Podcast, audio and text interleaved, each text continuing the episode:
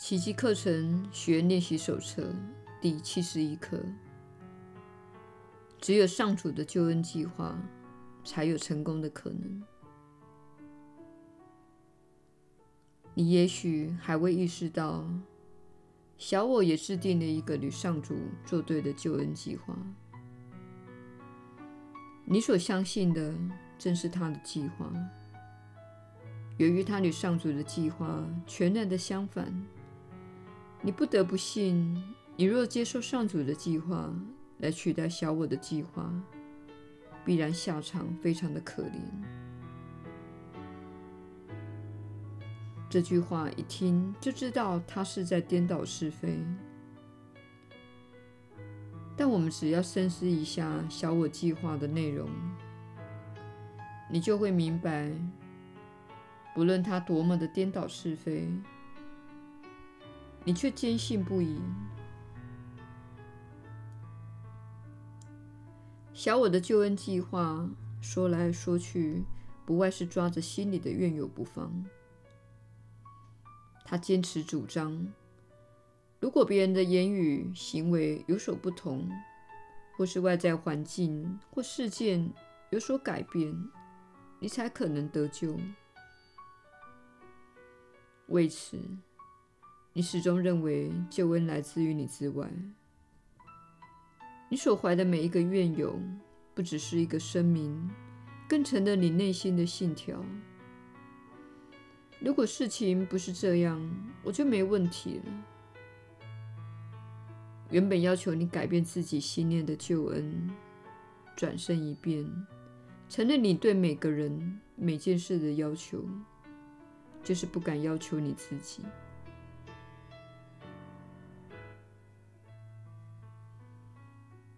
在这计划中，你赋予自己的心灵一个任务，就是判定了除了自己以外，哪些人物事件应该要改变，你才有救。根据这神智失常的计划，任何可以想见的得救机会，只要保证行不通，你就会接受。如此，你才能确保这徒劳无功的追寻能够延续下去。你的幻觉坚持的告诉你，即使这希望一直落空，你还可以找其他人物或其他地方继续期待下去。也许换了一个人，人生会更顺利一点。也许换个环境，成功的希望会比较大。这就是小我为你制定的救恩计划。你不难看出，这与小我去找但不要找到的基本教条不谋而合。他怂恿你把所有的精力都耗在救恩不在之处。除此之外，还有什么更妙的方式，保证你绝对找不着呢？上主的救恩计划之所以会成功，纯粹是因为他指引你到救恩所在之处去寻找。但你若想到上主所许诺的成功，你必须甘愿只往那里寻找才行。否则，你的目标就分歧了。这无异于要你追寻两种背道而驰的救恩计划，其结果只会导致混乱、困窘、极深的挫折与绝望。如何才能避免这一结果呢？简单得很，今天的观念就是你的答复。只有上主的救恩计划才有成功的可能，它不会引发任何真正的冲突，因为除了上主的计划以外，没有其他替代方案拯救得了你，也只有他的计划保证万无一失，只有他的计划势必成功。今天。我们就来熟悉一下这种必然性吧。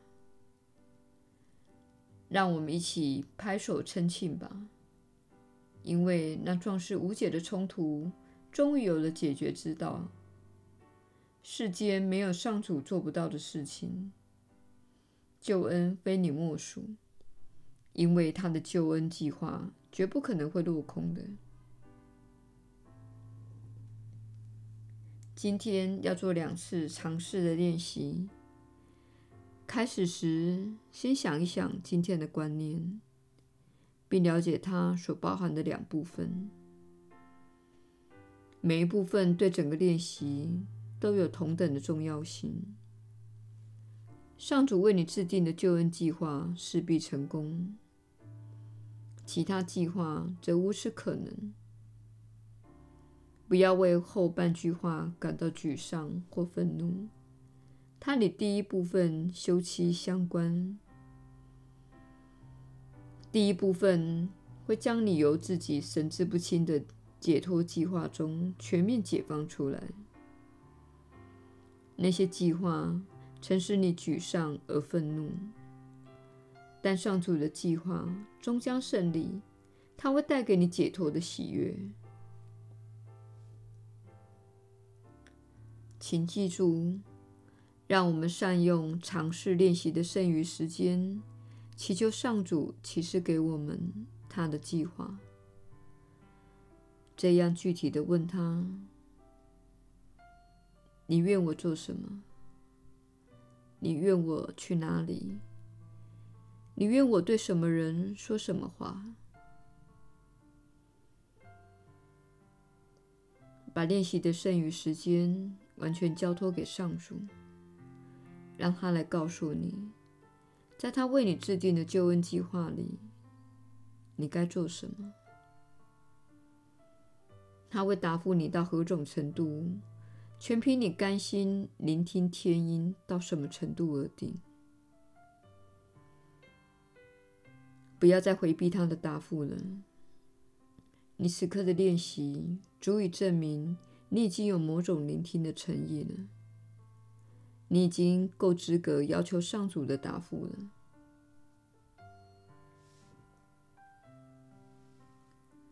在短视的练习中，随时提醒自己：唯有上主的救援计划才有成功的可能。今天特别警觉内心可能升起的任何怨尤，你不妨改用下列形式来回忆今天所有的诱惑。心怀怨尤，就是与上主的计划作对。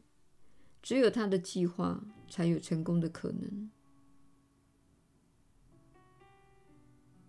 每一小时，试着记得今天的观念六七次，忆起你救恩的神圣源头。有那一境界去看救恩，没有比这练习更能让你善用这半分钟，甚至更短的时间了。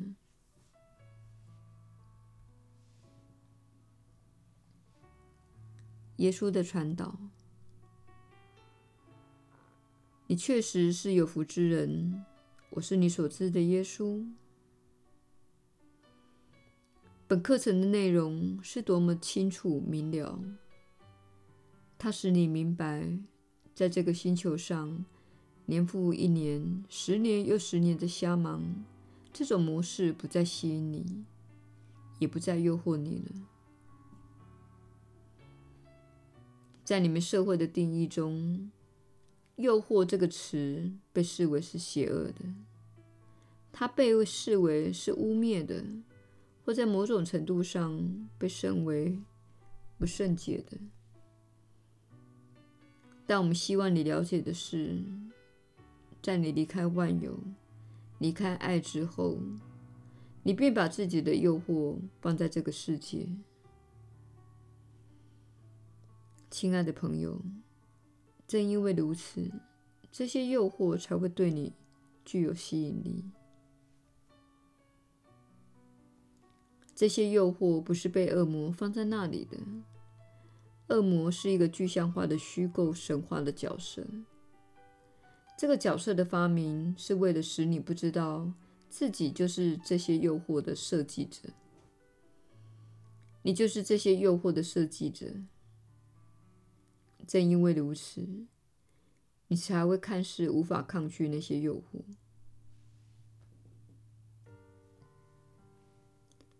我们希望你在这一刻中也想一下渴望和诱惑的观念，因为你务必了解，你必须遵循你的渴望、你的热情以及你的兴趣。这些面向跟诱惑是不一样的。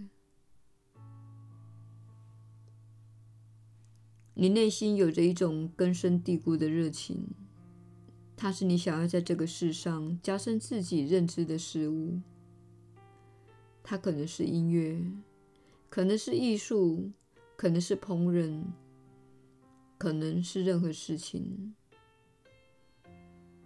但是你很清楚，哪件事是你一直以来喜爱从事的，也就是你一直感兴趣的事。即使这件事不是你目前所从事的职业，你也会想：啊，我真希望我能够全职的做这件事。此外，还有一些其他事情是你的小我意识中比较肤浅的部分，也就是你心中远离内在指引的那部分。你心中这一部分的喜好与上主的计划截然的相反，有可能是你对巧克力蛋糕的热爱，或是你对杂乱性关系的热爱，也可能是你对嗑药的热爱。这些事情不同于我们所说的渴望。通常你会听到这样的说法：你不能遵循你的渴望。否则，你会跳来跳去而没有定向。然而，根深蒂固的兴趣以及对某个科目学习和创造的热情，不同于小我肤浅的寻乐活动。我们希望你现在区分这两件事的不同，因为如果你认为根据自己的感觉去做感兴趣的事是邪恶的，那么你就不会拥有幸福的人生，你就无法去追寻你要来此达成的目的。你会认为那是一种恶魔的诱惑，那样做有点邪恶。因此，当你感觉到自己想要去做某件事时，请暂停片刻，问问自己。这件事是否对我整个人生的健康有所帮助？这件事是否一直在我的心中，并总是让我想到它时展颜欢笑？或是这件事是某种娱乐，或是针对我的负面感受所采取的暂时解决方案？去喝上一杯，或是去买一双靴子？这会让我暂时感到舒服一点。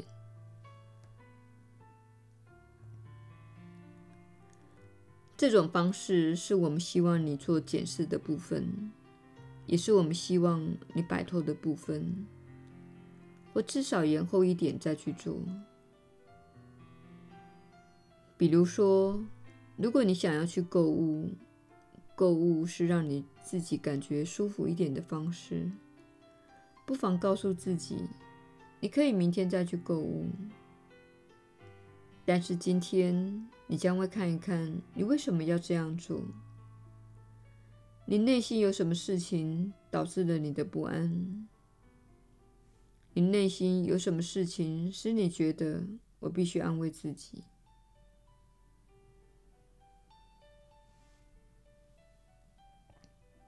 你务必要了解这一点。经常安慰自己，对你的灵性和意识进化没有帮助。你必须愿意偶尔看一看你不舒服的地方，并问问自己：我现在试图用什么东西来诱惑自己？我试图逃避自己什么呢？须知，你的诱惑是你自己设计的，他们是你的偶像，但是他们会瓦解的。我们很高兴告诉你这一点，你的偶像会瓦解的，而且你最终会对准真理的。我是你所知的耶稣，我们明天再续。